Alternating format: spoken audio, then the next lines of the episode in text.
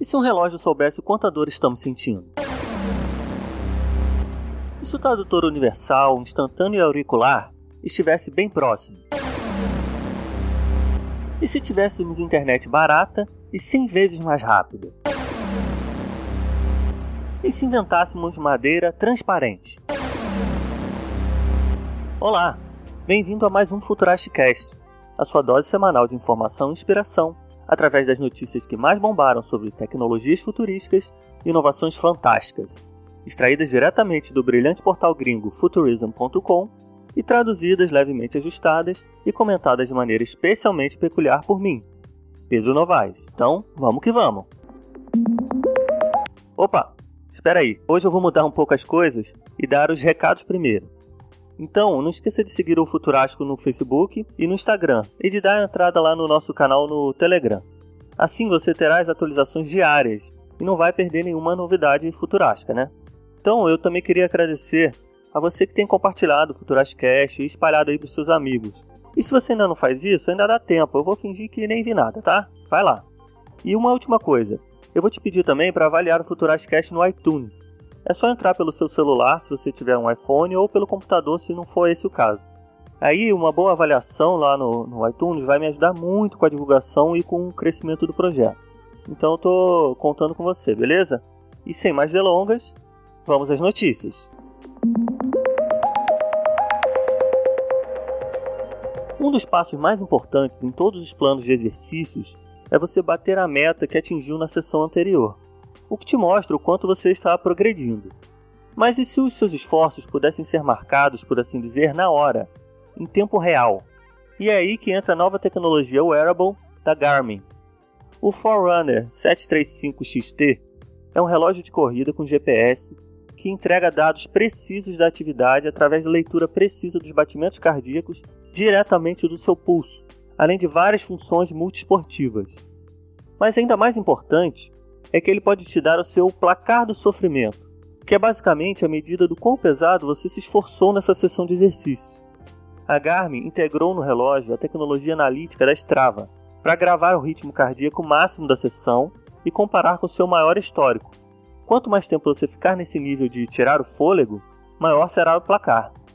O Forerunner 735XT também vem com mais alguns complementos bacanas, tipo uma, uma faixa peitoral para melhor precisão e também conectividade online. Eles estão desafiando os usuários a treinar mais os seus corações com esse produto novo que tem aí um preço começando em volta de 450 dólares. Já parou para pensar, hein? Eu, como corredor de final de semana, sei bem em como tem dias que a gente sofre mais, mesmo fazendo o mesmo percurso de sempre. No geral, não é muito relevante para mim, já que eu não tenho uma frequência adequada da prática, né? E nem projetos ambiciosos nesse campo.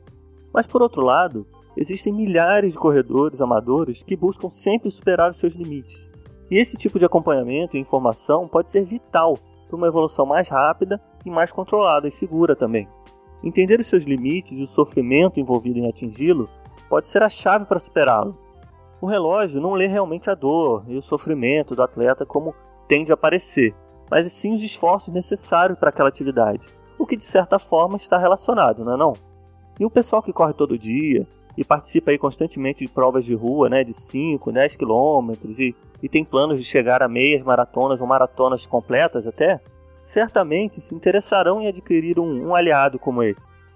É claro que depende mais da pessoa do que qualquer coisa, a tecnologia não faz milagre, mas é uma ajuda muito bem-vinda, não é não? Eu vou tentar readquirir o hábito de correr todo dia, prometo. E quem sabe eu não acabo fazendo aí esse investimento, né? A constância que é o segredo, porque Toda evolução conta, por menor que seja. O importante é continuar sempre. E nessa pegada, eu vou continuar aqui, tá bom? Vamos para a próxima. É real. É o que diz Andrew Ochoa, CEO e fundador da Waverly Labs, localizada na cidade de Nova York, que reclama o título de pioneira em criar um tradutor de línguas auricular, ou seja, de pôr no ouvido, que é capaz de fazer a tradução em tempo real. Eles estão chamando ele de The Pilot, o piloto. E essa peça auricular Smart pode em breve chegar nas mãos dos consumidores. A tecnologia usa um aplicativo embutido que faz a tradução, que é entregue no pequeno fone sem fio que é dividido por duas pessoas, cada um com um. O The Pilot supostamente também virá com mais um fone adicional wireless para usar para ouvir música em streaming, e também um aplicativo que permite ao usuário variar entre as línguas diferenciadas. Lá no vídeo e no post do blog dele, Ochoa diz que ele foi movido em concluir essa ideia de um tradutor simultâneo depois de conhecer uma garota francesa, a qual nós todos provavelmente devemos agradecer bastante. A empresa planeja desenvolver suporte primeiro para as línguas europeias e germânicas, só que as eslavas, hindi e do leste asiático também não estão muito para trás. E através de uma campanha de crowdfunding, o The Pilot estará disponível por 410 dólares já no ano que vem. Mas se você estiver aí muito ansioso, ele ainda tem um pacote especial para os mais apressadinhos lá no site dele. Já parou para pensar? É real. O som está aí, acabou a espera. Esse é um assunto que eu já tratei lá em outro Futurascast e agora ele voltou com ainda mais força. Na época, o aparelho não era auricular e era necessário ainda apertar um botão para se fazer a tradução, sem falar que o foco estava mais no japonês, chinês e no inglês. E agora damos esse passo ainda mais importante em derrubar de uma vez por todas a barreira da língua.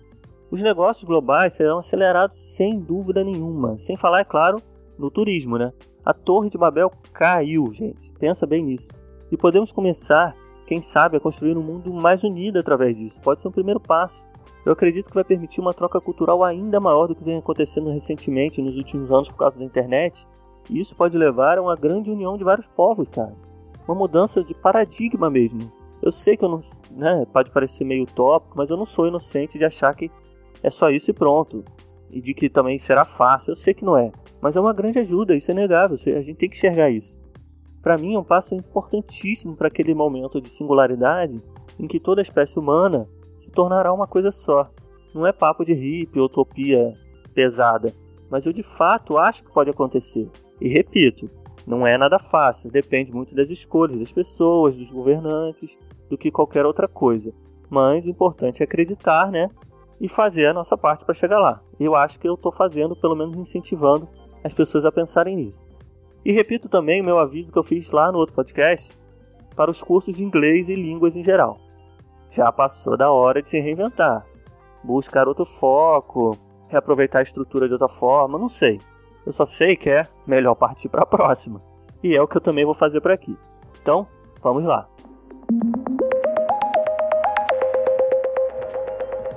Rápido e barato. Diga adeus para a internet cara que ainda vem devagar. Uma nova startup de Boston chamada Sterry está fazendo uma grande promessa entregar acesso à internet via wireless rápido e barato para residências e empresas. E quando eles dizem rápido, é rápido mesmo. A empresa diz que a internet deles será quase 100 vezes mais rápida do que a média de uma conexão doméstica. Mesmo que as conexões de gigabytes por segundo estejam aí há um bom tempo, a tecnologia necessária sempre foi tão cara que se tornou aí um reduto apenas de governos e dos militares. Porém, graças aos avanços da microeletrônica e de softwares, a tecnologia de wireless de grande capacidade envolvida é agora muito mais barata e simplificada. Outras empresas, tais como o Facebook e o Google, e até gigantes da telecomunicação como a Verizon e a Comcast, também estão brincando com essa ideia. Só que a Sterry pretende lançar o produto nos próximos meses, o que faria deles os primeiros a de fato levar essa tecnologia para dentro das casas e dos escritórios. Nos beta testes da Sterry, que serão realizados agora em julho, os usuários em Boston receberão um aparelho um pouco maior do que uma lata de refrigerante, contendo a unidade com a antena.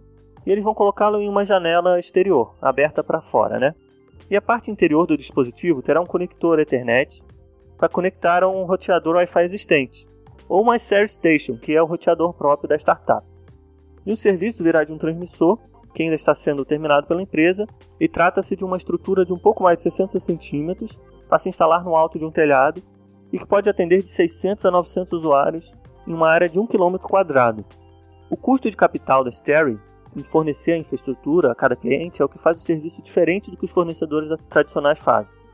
Um novo cabeamento de rede com fios para uma unidade habitacional ou empresarial em um ambiente urbano pode custar cerca de 2.500 dólares, que é cobrado direto ao cliente.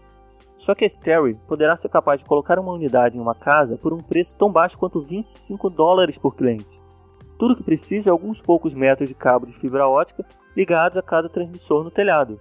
Diferente dos seus competidores, a startup só precisa de 5 ou 10% de seus clientes em potencial para se tornar um serviço vantajoso, comparado a, com mais de 50% necessário para outras companhias apenas pagarem de volta os custos de capital investido. Cara, onde eu assino? Já parou para pensar, gente? Que maravilha! Olha a diferença, a internet é muito mais rápida e muito mais barata. São os benefícios aí do desenvolvimento exponencial da tecnologia que a gente vem falando constantemente. Novas descobertas todo dia tornam as tecnologias mais eficientes e menos custosas. E quem deve ganhar com isso é o consumidor. Pelo menos em um mercado justo, de livre competição, é assim, né?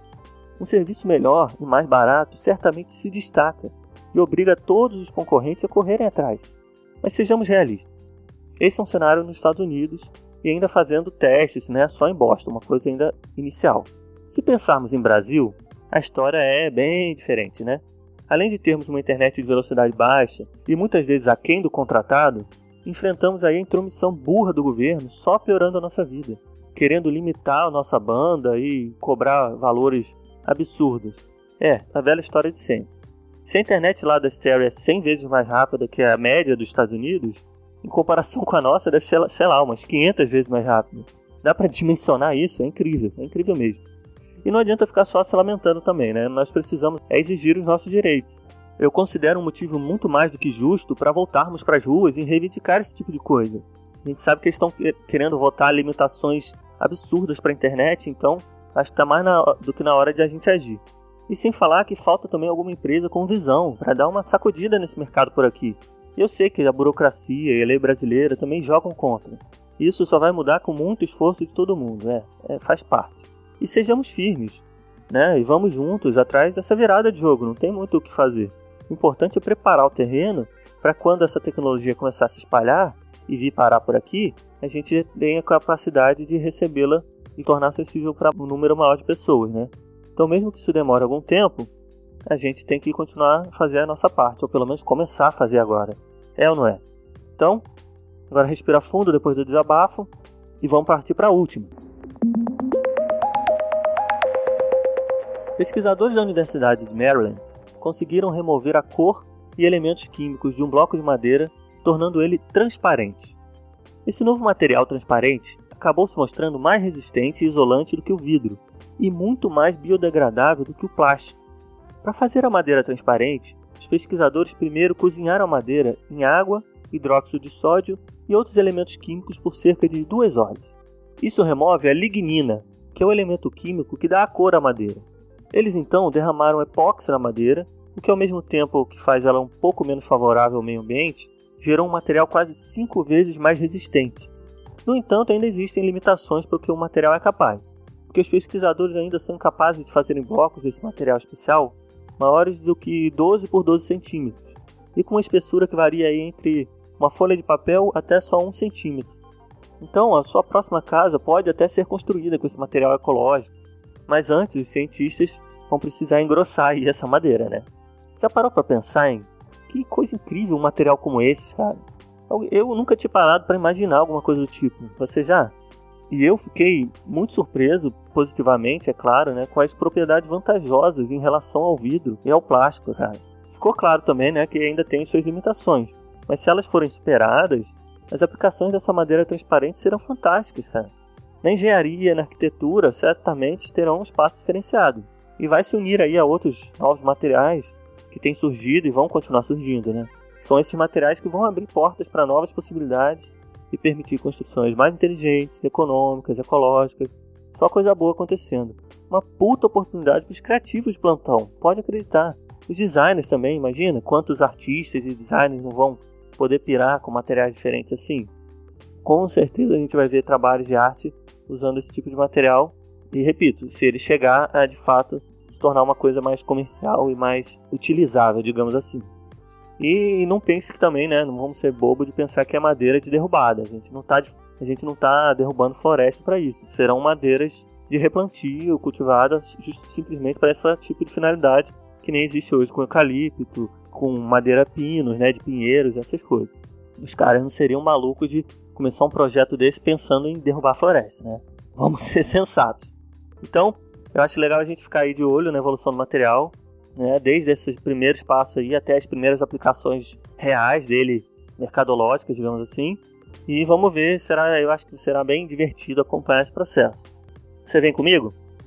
Então é isso, gente. Por hoje é só. Até a semana que vem com mais notícias futurásticas. E pare, pense, incube e transforme.